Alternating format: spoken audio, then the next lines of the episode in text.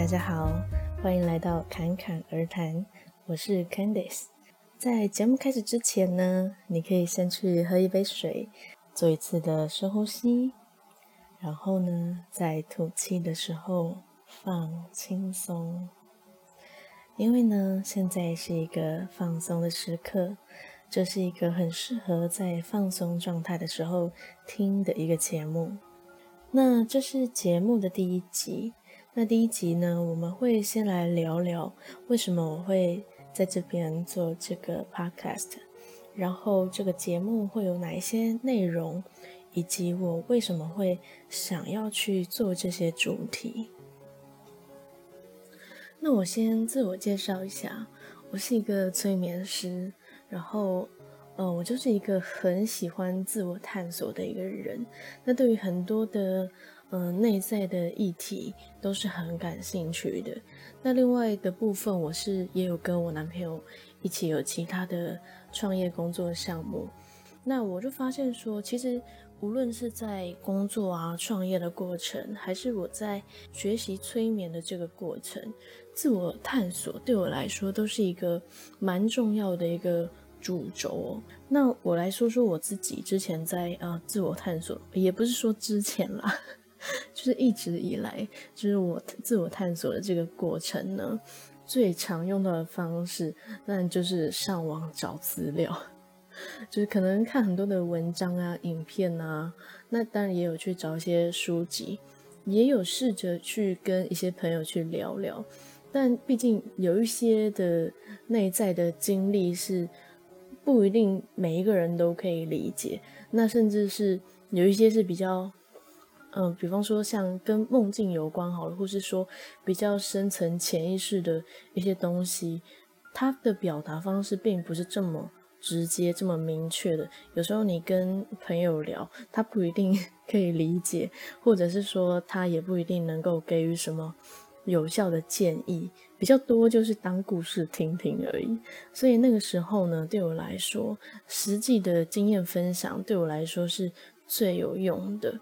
因为那个可以让我知道说，哎，原来不是只有我有这个问题，原来，哎，有些想法还有其他人是这样想，所以呢，就是现在我就觉得，哦，既然我开始也有了一些自己的心得、自己的想法，那我也可以开始的来分享一些我的所见所闻。那当然，我也不能说。我在自我探索的这个旅程达到了什么样的里程碑？自我探索这件事情呢，对我来说，它就是一个一辈子的事情啊。因为在不同的时期，我们就是会遇到不同的状态或是不同的体会嘛，所以这是一个持续进行的事情。那我只能说，我现在可以分享一些，也许是现在进行的，也许是过去曾经的一些经验。那如果这一些恰巧呢，对你也是有共鸣，那当然很好。那如果说，呃，我接下来说的这一些，你可能都从来都没有听过，你可能觉得很新奇，甚至你可能觉得，呃，也太奇怪了吧？那当然也很 OK，因为我最终呢，我只是希望可以有更多人可以去发现自己内在的力量。然后不被一些呃潜意识的信念框架局限，因为当我们能够在内在是越来越开阔的状态的时候，我们在生活的觉察上更多的时候，在生活的体验也会有更多。所以呢，在这个节目呢，我会聊很多是关于内在的觉察，包括情绪的层面，然后包括潜意识、梦境啊。跟我遇到的各种 灵性的疗愈技能的经验。至于我的内在旅程是怎么开始的呢？比较明显的是从大学时期开始。那我念的是戏剧嘛，因为我对于情感啊、情绪层面一直都是很好奇的一个状态，然后也是一个。内心戏十足的人，就常常会有很多小剧场啊、小情绪就憋在里面，这样子。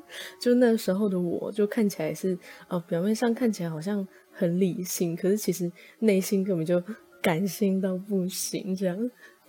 那后来就是我到了大四的时候，系上就有艺术治疗啊、戏剧治疗的课程。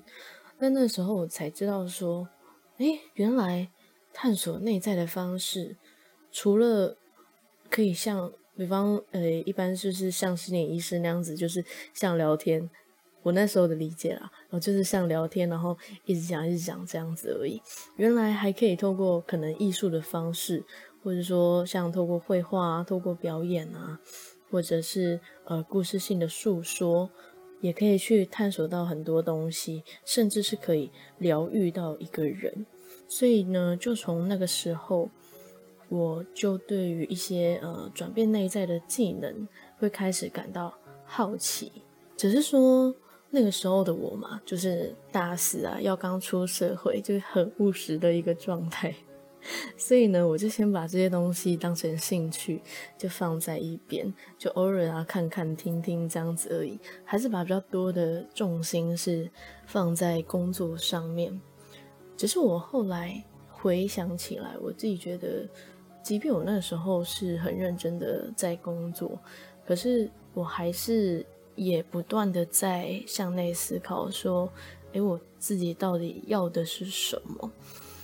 然后我就发现，说我真的是一个很向往自由的人，所以我就开始从呃小网拍开始进行一个小小的创业，这样。结果呢，居然就这样子 一路顺遂。回想起来，我觉得自己也算是还蛮幸运的啦。好，那总之呢，就是现在我当然也有更多的时间嘛。然后有更多的时间掌控权啊，应该这么说。那我就觉得好，那我就持续的去思考说，那我还想要做些什么？那就在之前回推到，就是我学催眠，正要学催眠的时候，那时候我为什么会去学？其实只是因为有一次跟大学同学的聚会，就其中一个朋友，他就聊到说，哎，他有一个。就另外一个朋友就去学了催眠，然后如何如何，然后讲各种可能奇幻的故事。就我那时候就听，我就觉得哦，也太神奇了吧！因为大部分的人就是说到催眠，不外乎想到就是什么前世今生啊之类的。我那时候就也很好奇，说，诶，我的前世是什么啊什么的。可是后来我学完之后啊，我也发现说。其实前世是什么，根本一点也不是重点。不过我那个时候确实，因为就是好奇前世今生这个东西，也占了很大的比例，然后去学这样子。那当然，更大的比例其实是也想要知道说，哦，这个这个技能它可以带来什么，或者是说它的概念是什么？就我可以借由这样子的方式去探索到自己很多不知道的领域，或者是不知道的。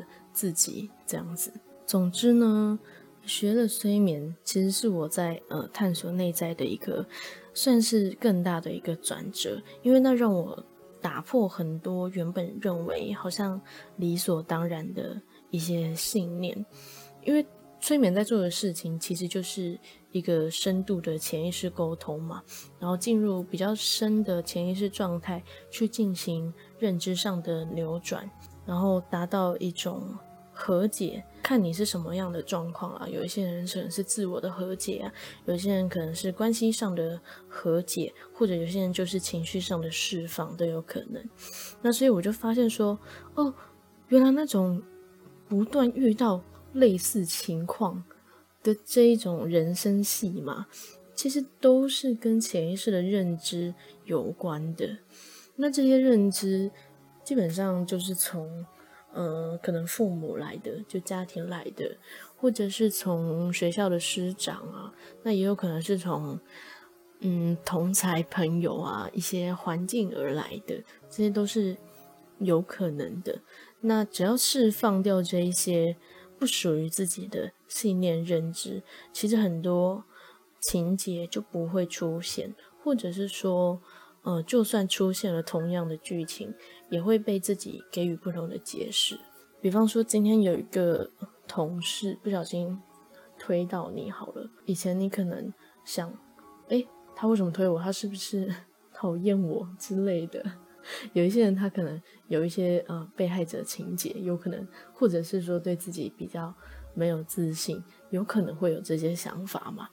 那但是当释放这一些状态之后，可能遇到一样的状况，就是有一个同事可能也是不小心推到你一下这样子，那你就不会觉得是说，诶，他会不会是讨厌你之类的？你可能就只是不以为意，甚至还有可能会反过来关心他说，诶，他刚刚是不是心不在焉？他是怎么了之类的，都是有可能。也就是说。在同样的一个情节下，被你给予不同的解释，然后感受到不同的东西，那基本上对于你来说，这个就是不一样的事情，不一样的意义。也就是说，这代表着生活的模样是可以从内在去改变的。所以呢，我就开始在生活上有更多的自我觉察，包括在情绪上啊、认知上这些，然后也开始去呃认识很多不同的心灵疗法，因为我想说，反正就都看看嘛，这样子。那当然也是借由一些认识的管道扩散出去，毕竟我也 不太敢随便乱找这样。好，那这些就有包括一些什么呃灵气啊。颂钵啊、冥想啊、量子触疗啊等等的，那这一部分呢，有透过呃书本去理解，然后也有透过一些实际的体验这样子，所以关于这些的实际感受，我也会在接下来的节目去提到。不过说到灵性这件事情啊，就有一些人就会把它跟宗教啊、灵修啊画上等号。但是在我的认知里面，我是觉得探索内在跟自我觉察这件事情，其实是无关乎任何宗教的，因为我是相信每个人都有一个算是内在的神性，就是我们内在其实都有一个很强大的力量，这些力量是可以引导我们自己的。那探索自我这件事是不需要诉诸于外，其实只要观察自己的。内心觉察自己的感受，这样就可以了。那至于那些呃疗愈的技术啊、技能啊，都只是在呃有一些呃有时候我们会深陷其中嘛，就是没有办法跳脱出来，没有办法客观的时候呢，就这些技术可以帮上一把，就这样子而已。最根本的自我探索，我认为还是在日常上对自己的。情绪啊、状态啊、反应这些有更多的觉察跟感受。那讲到这边呢，大家应该 也都知道，这个可能会是一个脑洞大开的节目，就是从内在，然后到意识，到灵性，甚至各种宇宙观都是有可能的。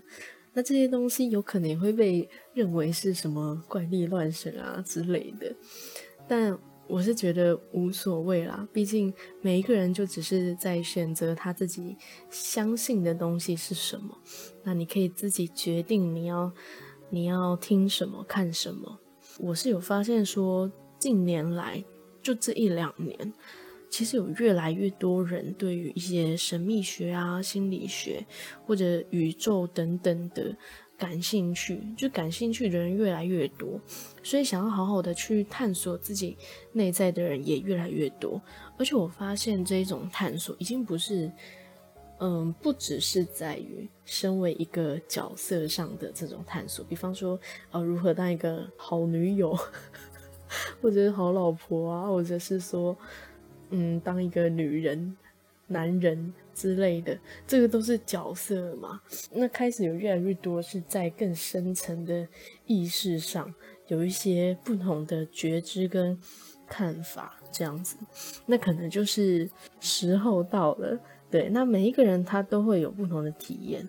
我在这边呢，分享的就只是个人的经验、想法，还有我的一些所见所闻。